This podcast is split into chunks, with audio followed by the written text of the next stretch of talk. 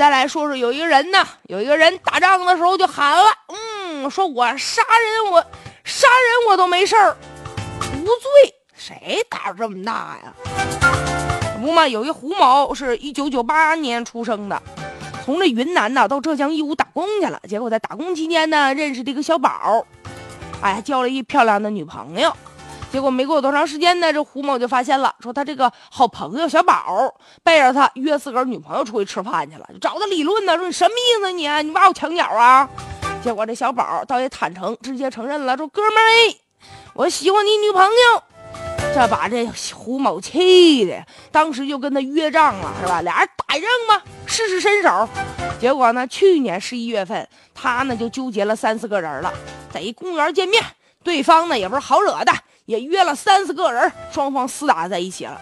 后来这小宝一看呐，不好啊，打不过人家呀，事态要严重啊，就劝这胡某说：“我告诉你啊，你你你拉倒得了你。”结果呢，大红眼的这胡某啊，就大声就喊了，说：“告诉你，老子是未成年人，打死你都不犯法呀！”今年的十二月四号，民警呢。就已经将这胡某抓获了，你说让人多哭笑不得。你谁呀你？你就打死人不犯法啊？多嚣张啊！让人瞠目结舌。小小年纪不学好，肆无忌惮呐，毫无法律意识。谁告诉你未成年人杀人无罪了？刑法当中明确规定，已满十六周岁的人如果犯罪，应当负刑事责任；已满十四周岁不到十六周岁的犯故意杀人的了，啊，故意伤害等等，这个应当负刑事责任。这胡某呢是一九九八年出生的，已经接近十八了啊！你能不能回家先算算你多大岁数了？你再出来叫嚣？这家伙拿着法律想保护自己了，是不是？但是话又说回来了，有一种无奈和尴尬呀。就现在呢，未满十四周岁的未成年人杀人的确不用承担刑事责任。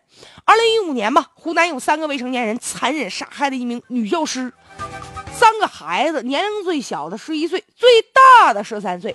由于那仨人啊没有这个达到有刑事责任年龄的，所以呢，就是被送到这个攻读学校去。受教育去了。还有今年七月份，有一十三岁的沈某将三名小孩啊用石头、刀具，残忍的就杀害了。因为他未满十四周岁嘛，也是被送到这个收容所进行这个是送到这个未成年犯管教所进行这个收容教养。所以说，现在法律明明是原本是为了保护未成年人，结果呢，有些人借着这样的机会啊，就开始犯罪了，肆无忌惮了。法律的司法的保护不能成为纵容啊。